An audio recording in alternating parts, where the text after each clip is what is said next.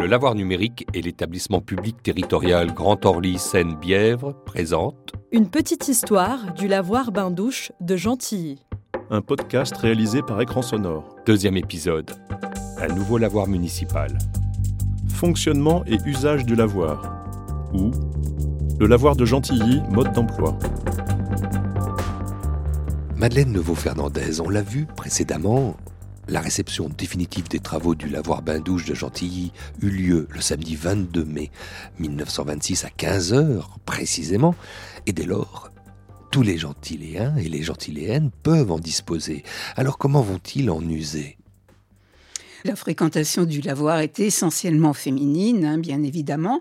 Donc pour les femmes qui ont longtemps lavé leur linge euh, à genoux au bord euh, d'une berge de la Bièvre, hein, elles étaient mouillées jusqu'à la ceinture euh, par les éclaboussures de l'eau, été comme hiver, en plein vent, parfois même sans, toit. Hein. il n'y avait pas toujours d'appentis pour les, pour les protéger.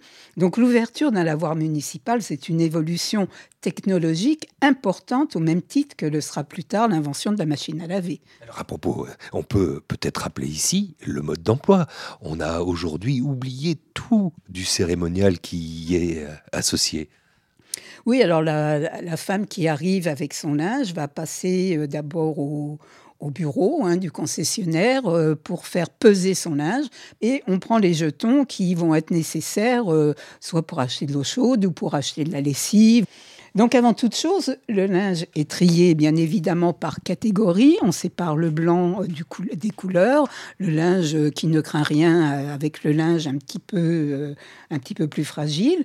Et la première opération, c'est l'essangeage. Alors l'essangeage, ça consiste à mettre à tremper dans de l'eau froide le linge qui est souillé par des substances qui ne peuvent pas se dissoudre dans l'eau et risquerait de former des taches indélébiles euh, lors du coulage, comme par exemple les taches de graisse hein, sur les, bleus de travail ou les taches de sang. Si on les met directement dans l'eau chaude au coulage, ça va cuire, alors qu'en les faisant tremper dans l'eau froide, donc c'est l'essangeage. Donc vous avez d'abord l'essangeage, le coulage, le savonnage, le rinçage, l'essorage, le séchage.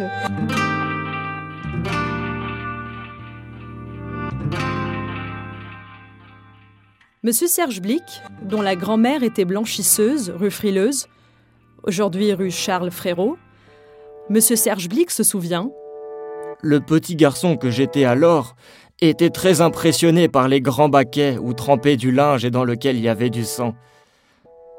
Ma mère m'expliquait qu'il s'agissait de serviettes hygiéniques qu'il fallait faire tremper avant de les laver.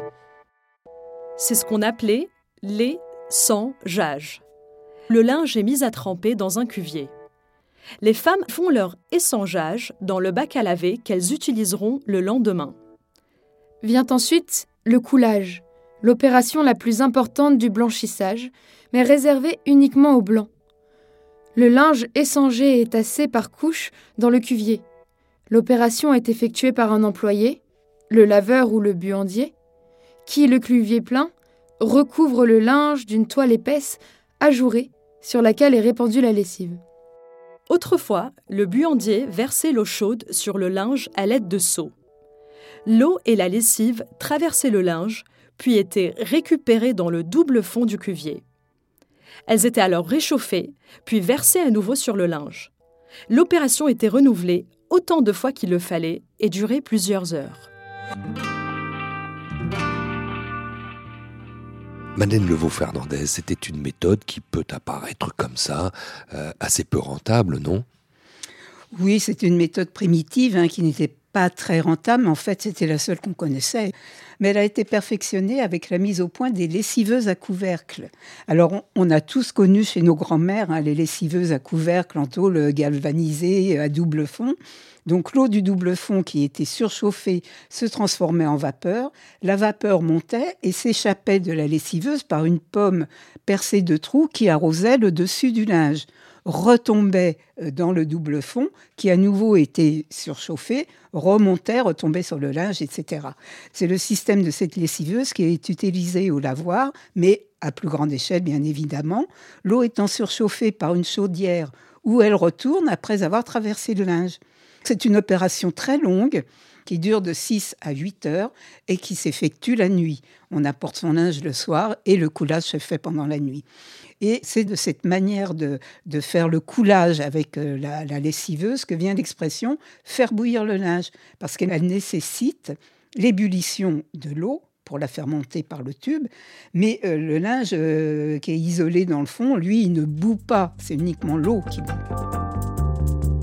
Le lavoir dans le souvenir d'une gentilléenne. Le lavoir était au rez-de-chaussée du bâtiment.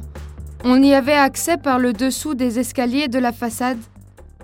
À l'entrée, il y avait une personne à qui on payait le droit d'entrée. J'ai le souvenir que le droit d'entrée n'était pas excessif et abordable pour les ouvriers. Le linge bouillait toute la nuit, dans de grandes cuves que l'on appelait des barbottes. Une fois la lessive terminée, le linge était installé sur de longs tréteaux, et grâce à un monte-charge, était monté dans le grenier, où se trouvaient les séchoirs. C'était un grand espace, séparé par des grillages. Dans chaque espace grillagé, des fils étaient tendus sur lesquels le linge pouvait sécher. Il y restait la nuit et on venait le chercher le lendemain matin. Je me souviens d'une ambiance bruyante, particulière, comme dans une piscine.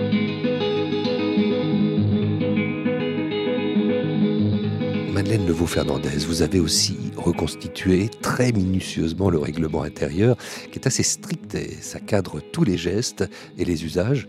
Oui, alors dans ce règlement, bien sûr, il y a les horaires d'ouverture de fermeture. Il y a aussi le fait que le concessionnaire n'est responsable du linge qu'à partir de sa réception au bureau, jusqu'à sa reprise après le coulage. C'est-à-dire qu'à son arrivée, chaque laveuse reçoit un bulletin qui indique le nombre de ses paquets et le prix qu'elle aura à payer quand elle récupérera son linge après le coulage. Ce coulage très long, le linge, on le laisse toute la nuit. Euh, si le lendemain on n'est pas venu le récupérer, le concessionnaire n'est plus responsable du linge. Les bains-douches de Gentilly, mode d'emploi. Le règlement intérieur.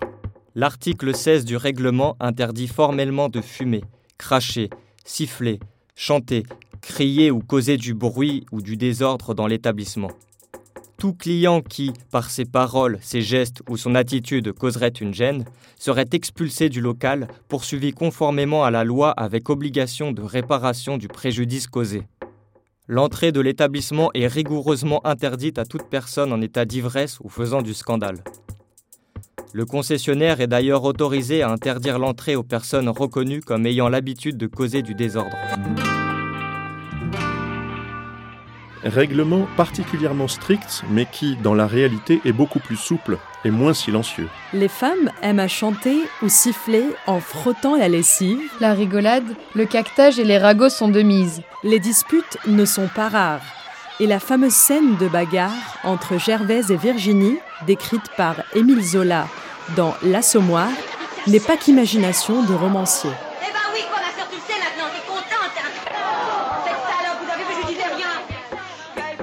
Un marchand de boissons, sur place ou ambulant, passe et propose café, café au lait ou chocolat.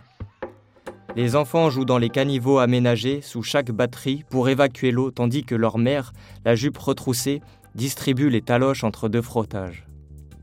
L'ambiance moite, chaude et embuée du lavoir, où la sensualité des femmes exulte au rythme des brosses, a d'une certaine manière perpétré, jusque dans les années 50, la tradition des blanchisseuses de la Bièvre.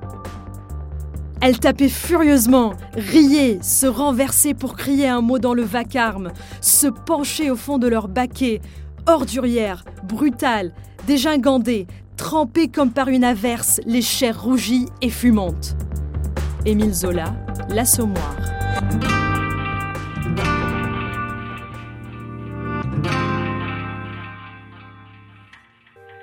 Dans la seconde moitié du XIXe siècle, Madeleine Levaux-Fernandez, les règles fondamentales de l'hygiène se répandent très rapidement.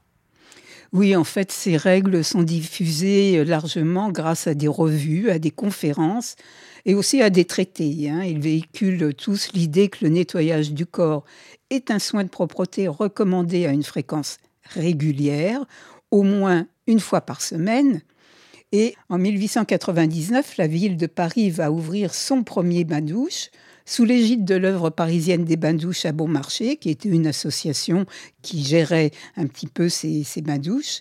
Et euh, le mouvement va en fait s'étendre aux communes de banlieue euh, tout le long de la charnière du 19e, du 20e siècle. Dans une note intitulée Considération sur la nécessité de créer des établissements de bains-douches populaires, l'auteur Georges Barrois, spécialiste parisien en bains publics, y précise la différence. Le bain-douche diffère du bain proprement dit et de la douche simple. Le bain comporte l'immersion du corps dans une eau pendant un temps durable. La douche est constituée par le jet violent d'une masse d'eau, plus ou moins divisée, dont l'énergie vient frapper le baigneur. Pour ce qui concerne le bain-douche, d'une pomme d'arrosoir, l'eau tombe de haut en bas sur le corps placé dans la position verticale. Ce procédé du bain-douche est plus efficace que la douche brutale en jet qui ne convient pas à tous les tempéraments et qui lave peu ou mal. L'hydrothérapie, utilisée comme moyen thérapeutique dans les asiles d'aliénés jusqu'au début du XXe siècle, participe à la mauvaise image de la douche. Il faut attendre le développement de l'hygiénisme pour que le recours au bain soit considéré comme une pratique nécessaire, et l'initiative du docteur Méry de la Boste, qui, en 1872, introduit l'usage de la douche dans la prison de Rouen pour que l'un et l'autre entrent dans le cadre de l'hygiène publique. Dans ces mêmes considérations sur la nécessité de créer des établissements de bains-douches populaires, Georges Barrois résume le problème majeur de l'époque. Se laver Laver tout ce que l'on voit et surtout ce que l'on ne voit pas. C'est pour ainsi dire prémunir le corps contre les ravages de ses invisibles ennemis. La propreté du corps et la pureté du milieu constituent un préservatif précieux contre les ravages de la tuberculose. La tuberculose. Madeleine Neveu-Fernandez, on doit aborder ici la place qu'occupe dans la société du 19e siècle la lutte contre ce qu'on appelle la peste blanche. Oui, alors c'est la grande pandémie euh, du 19e siècle, effectivement. Environ un tiers des décès qui sont enregistrés aux États-Unis et en Europe sont causés par celle que l'on nomme la peste blanche. En fait, c'est la tuberculose, hein, tout simplement. Et euh, la révolution industrielle du 19e siècle en Europe, mais comme aux États-Unis aussi, ça va en fait être des facteurs aggravants pour l'épidémie. Pourquoi? Parce que les travaux sont pénibles, il y a de très longues journées de travail, les ateliers sont surpeuplés, euh, l'atmosphère empoussiérée, auxquelles vont s'ajouter bien sûr les conditions de logement, avec la promiscuité, le manque d'air et de soleil, et puis aussi la malnutrition, le tabagisme, les mauvaises habitudes euh, euh, d'hygiène. Par exemple, euh, on crache à tout va dehors, mais dans les maisons aussi. Hein. Le logement est, mal propre, on manque aux règles d'hygiène corporelle les plus élémentaires. Et tous ces facteurs se combinent pour favoriser voire aggraver l'infection tuberculeuse et la propagation de la maladie. Georges Barrois pense que l'usage des bains-douches incite l'homme à devenir sensible à la propreté. Par le fait des bains-douches, l'homme prend l'habitude et sent le besoin de se laver souvent et d'entretenir la peau en état de libre fonctionnement. Or, c'est là une prescription d'hygiène de premier ordre. La propreté matérielle est une excellente voie pour la propreté morale. comment on va organiser au niveau des pouvoirs publics cette sensibilisation? La sensibilisation à l'hygiène passe notamment par l'exhortation à de nouvelles pratiques corporelles et à cet égard la sensibilisation par l'imagerie populaire, des espèces de lithographies imprimées à de nombreux exemplaires dans les journaux, dans les almanachs. Vous savez, les almanachs sont très à la mode. À l'époque, euh, on achète les almanachs. Et donc, c'est sous forme d'affiches ou de cartes réclames aussi. Euh, je dirais que c'est une espèce de publicité euh, et ça va jouer un rôle important. Notamment, on va confectionner des scénettes humoristiques accompagnées d'un court texte et le message de ces scénettes va promouvoir des conseils euh, hygiéniques simples mais concrets, hein, comme se laver les mains, se laver régulièrement et qui sont facilement applicables à diverses situations de la vie quotidienne. Par exemple, on se lave les mains avant d'éplucher les légumes, euh, on se lave les mains avant de se mettre à table, etc. Donc c'est accessible à tous et euh, cette éducation par l'image va peu à peu pénétrer euh, dans les cerveaux et ce sont les enfants qui sont dans le viseur de cette euh, publicité hygiéniste, hein, je dirais. C'est par eux qu'il faut faire pénétrer les idées de propreté dans les familles. D'abord parce que c'est les enfants qui ont le plus besoin de ces pratiques, parce que ce sont eux qui sont le plus exposés au danger de transmission des maladies contagieuses, mais aussi parce qu'ils incitent leurs parents à cet hygiénisme. Donc ce monsieur Barrois préconise donc d'installer des cabines réservées aux scolaires. Alors à Gentilly, on ne va pas euh, prendre l'option de réserver des places aux enfants. En revanche, l'option qui sera retenue est de réserver aux scolaires des douches gratuites, sans installation particulière, mais euh, ces douches euh, auront lieu dans la matinée du mardi, mardi qui est le jour de fermeture des bains-douches.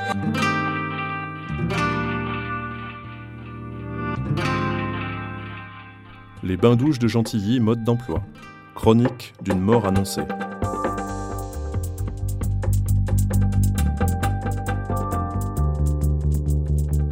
Tentons ensemble, Madeleine Levaux-Fernandez, d'évoquer la fin de l'utilisation du lavoir bain-douche de Gentilly. Alors la fin de l'utilisation va se faire très très lentement, mais en fait le déclin du lavoir euh, va commencer pendant la Seconde Guerre mondiale parce que le maire communiste de l'époque avait été déchu par Vichy et une délégation spéciale avait été mise en place pour administrer la municipalité.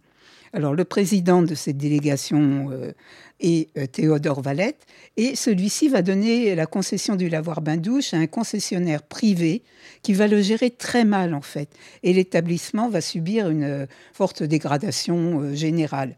Alors à la libération, l'établissement est dans un tel état qu'il aurait été imprudent de le laisser fonctionner, d'autant que les livraisons de charbon sont momentanément euh, stoppées hein, du fait euh, de la guerre. Il y a une grande désorganisation des transports. Et il y a aussi un arrêt de la production, donc c'est compliqué d'avoir euh, du charbon pour le faire fonctionner. Et puis, il y a eu des dégradations à l'intérieur. Le lavoir n'offre plus que 22 places. Et puis, l'une des deux chaudières ne fonctionne plus. Mais la difficulté à se procurer les pièces nécessaires à la réparation va faire prendre beaucoup de retard. Ce dont on se rend compte, c'est que malgré toutes ces difficultés, le lavoir va être à nouveau ouvert au public le, 26 octobre 1944. Il rencontre euh, tout de suite un franc succès dès sa réouverture. Oui, et d'ailleurs, dans un premier temps, le lavoir est ouvert trois jours par semaine, mais il va rencontrer un tel succès. Euh, forcément, les conditions sanitaires euh, de l'après-guerre ne sont pas mieux que celles de l'entre-deux-guerres, bien au contraire. Et du coup, la municipalité va envisager d'augmenter le nombre de jours d'ouverture dès que cela sera possible. Et pour ce qui concerne les bains-douches à proprement parler, Madeleine Levaux-Fernandez, il va falloir attendre encore une année pour leur réouverture. Oui, ben là aussi, hein, c'est leur état qui rend impossible une utilisation immédiate. Alors finalement, les bains-douches sont, sont réouverts, eux aussi trois jours par semaine à partir d'octobre 1945 mais ça répond à un tel besoin essentiel que le succès de l'établissement, là aussi, va faire exploser euh, l'utilisation. On va carrément arriver à saturation puisque on arrive à 5 à 600 douches et 50 à 60 bains pour les trois jours de fréquentation. Donc par semaine. Hein. Et, l'affluence va obliger à l'ouverture d'un jour supplémentaire à partir de janvier 46, c'est-à-dire trois mois après sa réouverture, très rapidement. Malheureusement, après neuf mois d'exploitation, le lavoir affiche près d'un million et demi de francs de déficit. Déficit que la municipalité ne peut pas assumer, compte tenu des augmentations successives du charbon, de l'eau, de l'électricité et de la perte de certaines subventions de l'État. Malgré une augmentation des tarifs en avril 1951, la commune peine à exploiter le lavoir Bandouche. Le coût des services et le mauvais état de l'établissement incitent les gentiléens à déserter le lavoir Bandouche. Mais le délabrement progressif n'est peut-être pas imputable au seul concessionnaire, et l'évolution urbaine de Gentilly n'est pas étrangère à cette évolution négative. La situation sociale et sanitaire de l'entre-deux-guerres à Gentilly est catastrophique. Les plaintes déposées pour insalubrité ne cessent d'augmenter. Dans la commune, quatre arrêtés de péril sont pris en 1947 et cinq en 1948. Dans cette période de l'après-guerre, Les immeubles vétustes sont nombreux dans la commune, puisque... En 1946, 150 immeubles abritant environ 1200 ménages n'ont pas l'eau potable. 325 familles n'ont pas l'électricité. Et 3531 foyers vivent sans le gaz. Pour remédier à cette situation sanitaire, Gentilly s'associe avec Arcueil et les deux villes créent l'Office intercommunal d'habitation à bon marché d'Arcueil-Gentilly. Lors du conseil municipal du 16 décembre 1954, une délibération officialise la cession à l'Office intercommunal du terrain dit de la Reine Blanche par la ville de Gentilly. Une opération de 120 logements, entrant dans le cadre de la rénovation du quartier, y est lancée. Puis, c'est la rénovation du quartier Frileuse. Les premiers locataires de la cité Frileuse emménagent en 1956.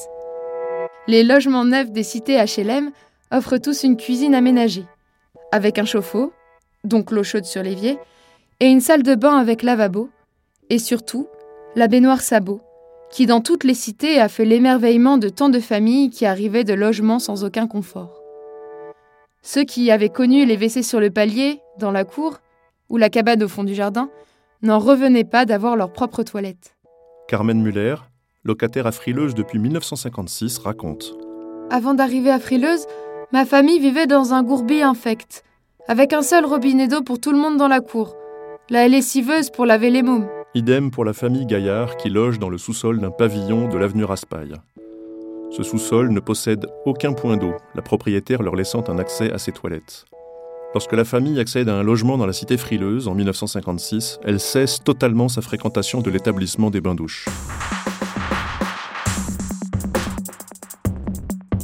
Madeleine Levaux-Fernandez, on voit que désormais, de nombreuses familles ouvrières de Gentilly disposent eh bien, non seulement de l'eau courante dans leur logement, mais aussi d'une salle d'eau, de WC privé. La donne a changé.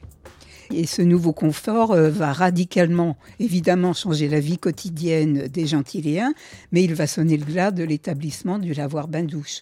Avec la construction de logements sociaux qui offre tout ce confort, à laquelle va s'ajouter la généralisation de la machine à laver, puisque en 1967, près d'un foyer français sur deux est équipé d'une machine à laver. Donc la fréquentation du lavoir bain-douche va tomber en désétude. Et le 1er juin 1974, le lavoir bain-douche de Gentilly va fermer définitivement ses portes.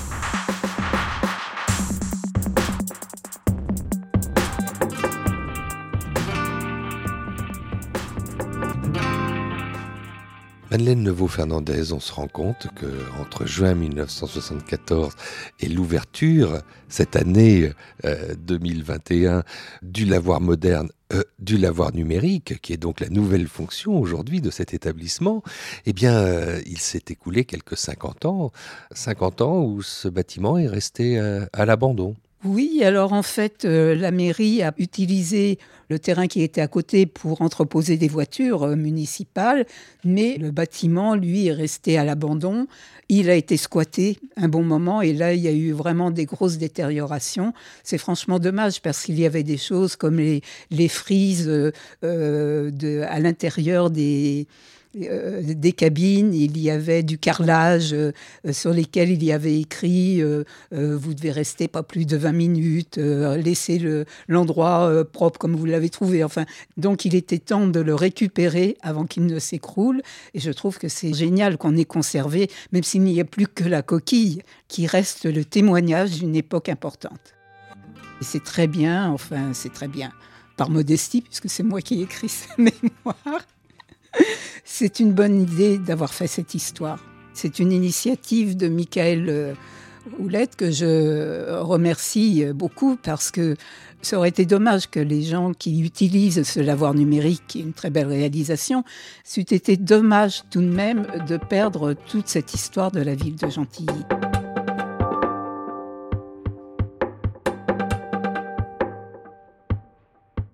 Une histoire de l'établissement du lavoir bain-douche de Gentilly, fin de la seconde partie. Un rapport de recherche commandé à Madeleine Levaux-Fernandez, historienne, par et pour le lavoir numérique. Le lavoir numérique est un équipement de l'établissement public territorial Grand Orly Seine-Bièvre, sous la direction de Michael Houlette.